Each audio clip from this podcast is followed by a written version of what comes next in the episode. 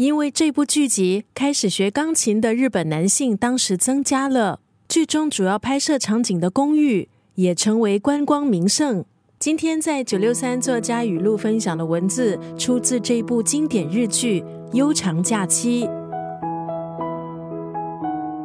《悠长假期》是在一九九六年推出的日剧，由木村拓哉还有山口智子主演。其他参与的演员还包括我们熟悉的主演内丰、松隆子、道森泉，还有广末凉子。这是木村拓哉二十四岁的时候首次主演的戏剧作品，也奠定了他的巨星地位。编剧北川月粒子之前已经有备受好评的作品，像是《爱情白皮书》。在悠长假期之后，更确立了他在日本顶尖剧作家的地位。剧情讲述事业不顺的模特儿。山口智子饰演的叶山南，结婚那天竟然被未婚夫逃婚，骗光他的积蓄，迫不得已必须和未婚夫的室友失忆的钢琴家由木村拓哉饰演的秀俊同住。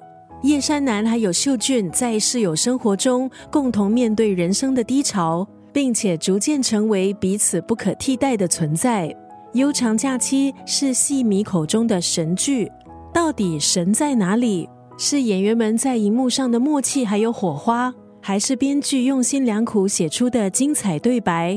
我相信很多朋友为什么会觉得这是一部神剧，是因为看这部剧是治愈的过程。这部戏要传达的是漫长的瓶颈如何找到出口，最后该来的总会来，不属于你的总会走。要学会去祝福，而不要消沉。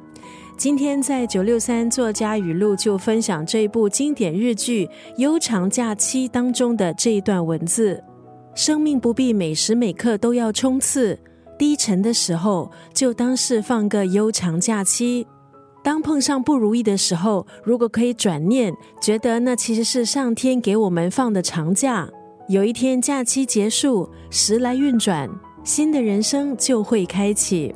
今天在九六三作家语录分享这一部一九九六年的日剧《悠长假期》当中的这一段文字：生命不必每时每刻都要冲刺，低沉的时候就当是放个悠长假期。